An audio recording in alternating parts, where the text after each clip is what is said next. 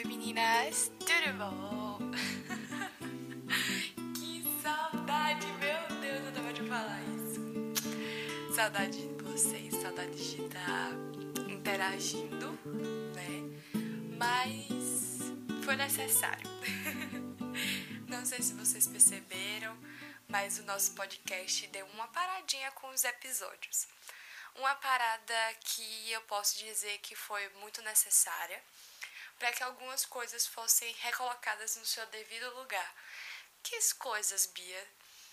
É, digamos que processos, coisas internas.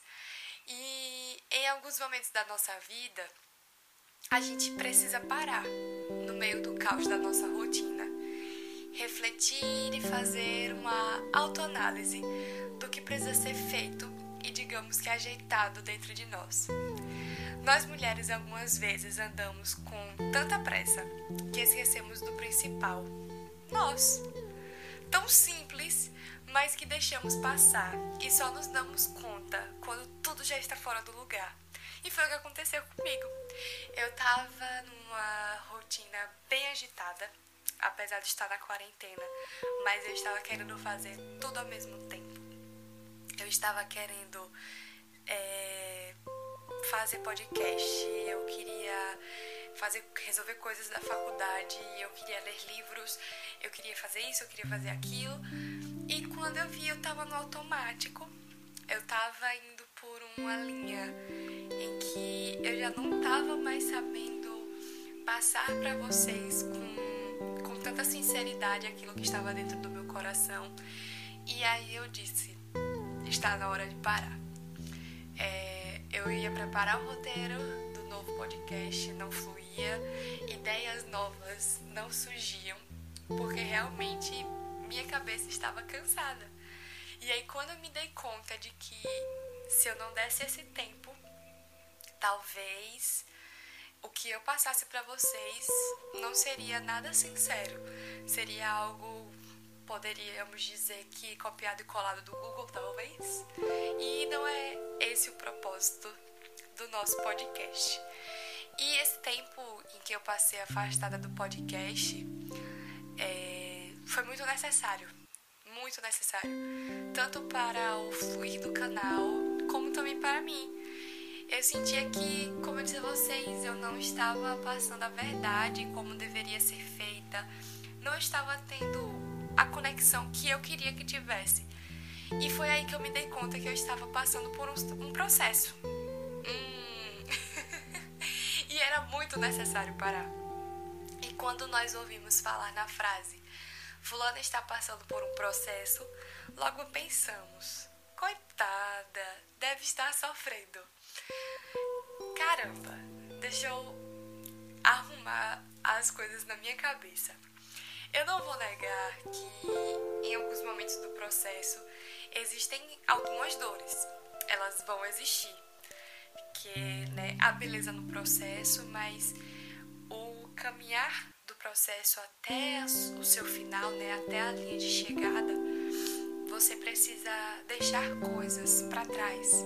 Você vai precisando deixar a sua bagagem. E nesse processo em que você vai deixando a sua bagagem, vão existir algumas dores, que são as dores de renúncia e de finalmente enxergar a verdade.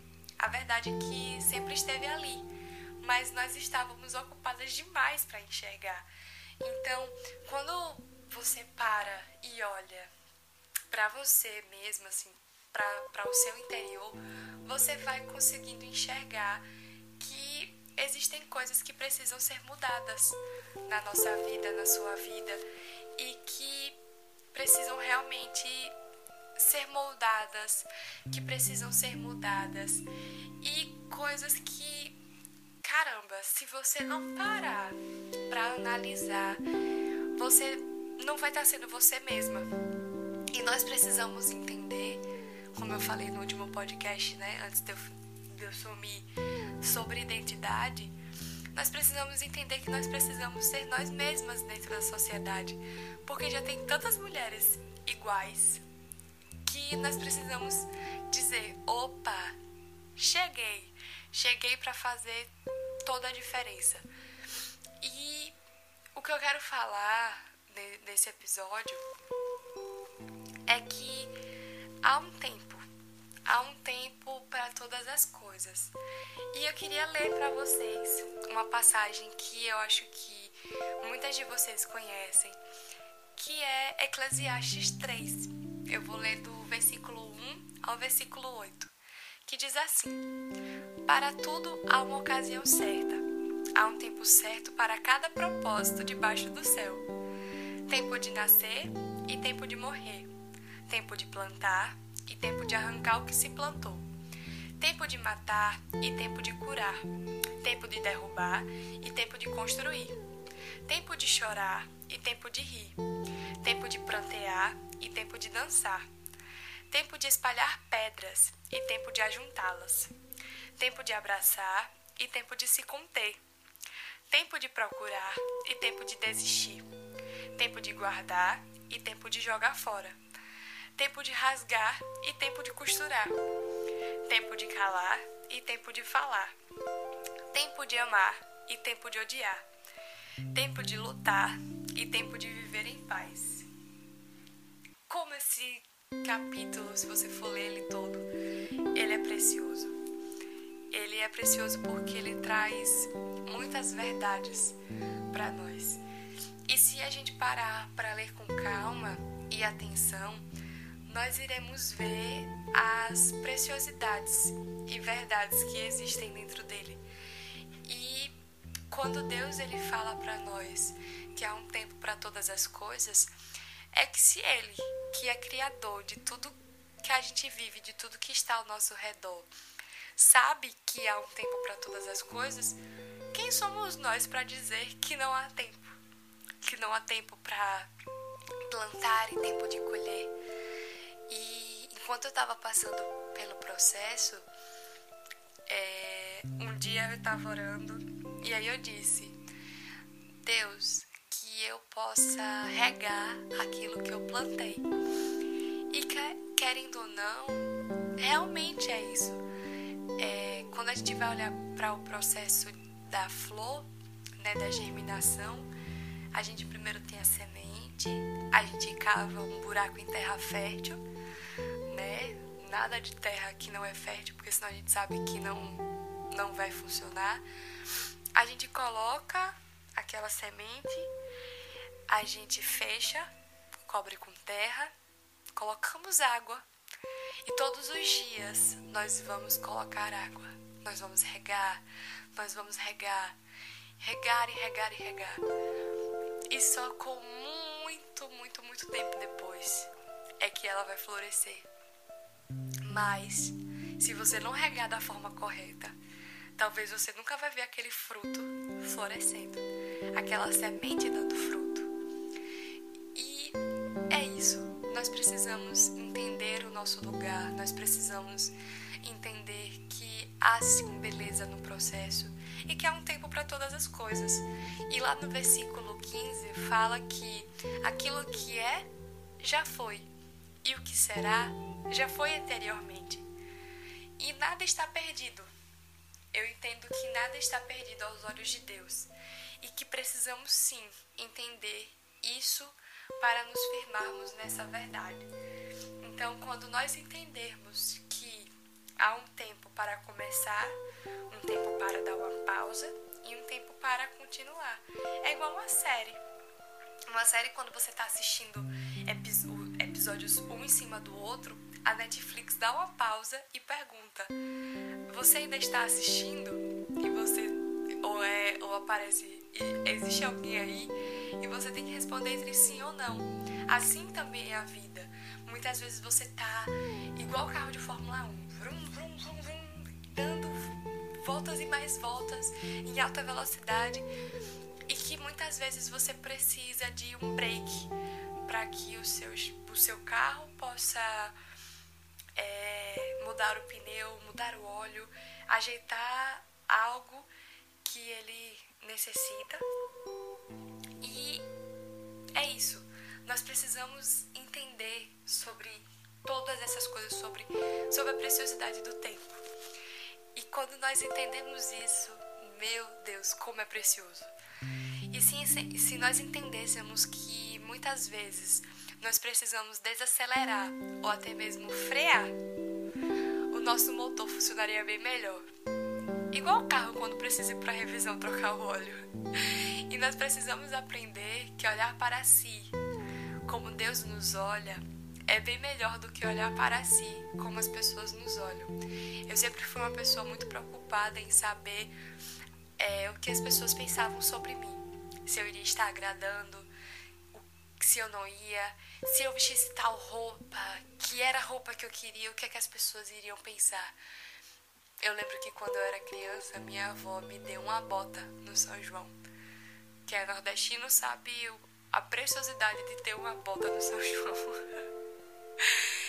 e aí eu lembro que teve um dia que eu decidi ir pro cinema de saia, de bota, sem cabelo solto de prancha e camisa amarrada. Mas eu fui.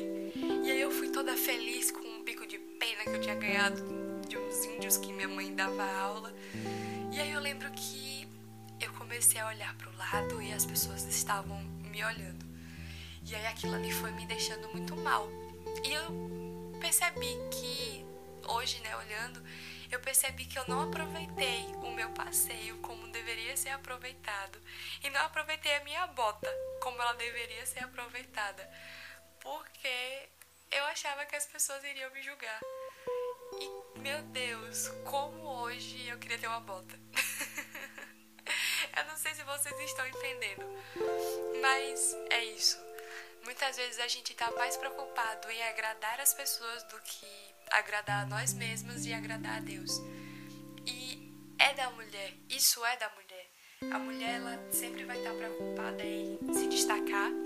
Se você for para analisar, se você for para um casamento, principalmente se você for madrinha, dama, qualquer coisa, você vai querer emagrecer. Você já pode estar no corpo perfeito, mas você vai querer emagrecer para entrar naquele tal vestido, porque aquele tal vestido vai te fazer ser a mulher mais linda do planeta. Mas não vai ser o vestido que vai te definir. Imagine, deixa eu pegar o exemplo. Por exemplo, a bruxa da Branca de Neve. Ela era linda antes de se tornar bruxa, né? Quando ela, ela ainda era madrasta. E ela era linda. Linda, linda, linda, linda, linda. Realmente era muito linda. Mas por dentro ela era toda podre. Então de que adiantava ela ser linda externamente, mas internamente ela ser podre? Não adiantava de nada. Então se você é, achar que você precisa de um vestido para ser a mulher mais linda, mais feliz, mais completa da face da terra, você vai estar indo pelo caminho errado. Eu não sei nem porque eu tô falando isso, mas enfim, eu acho que vão ter mulheres que vão precisar ouvir isso. Isso faz parte de processo. Isso faz parte de processo de identidade. E nunca é tarde para desacelerar ou frear para religar depois. E eu entendi isso. E às vezes é o que você precisa fazer ou pode estar precisando fazer.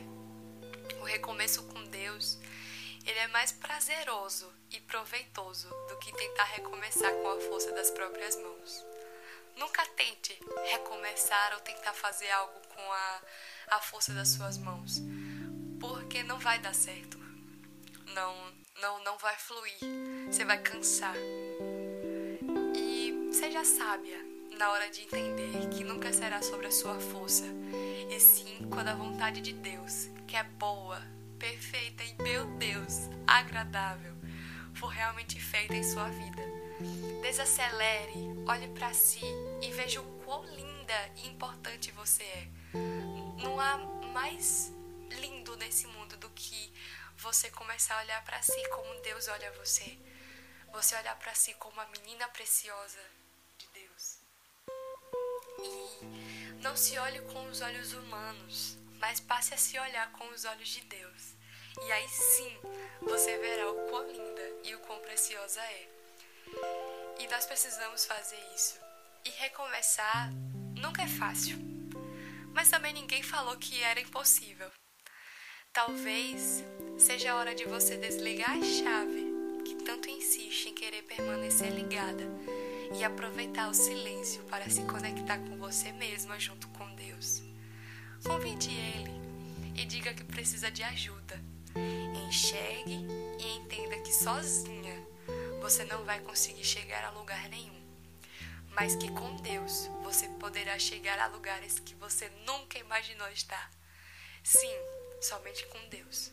Não vai ser a amiga, não vai ser mais ninguém que poderá te mostrar o caminho correto a ser seguido, mas será Deus que vai te mostrar aonde você vai precisar desacelerar, parar, refletir, olhar para você e entender quais são os lugares, quais são as esferas da sua vida que você precisa mudar, que você precisa entender que é ali que você precisa mudar para ser alguém melhor, para cumprir o propósito que você foi chamada para ser.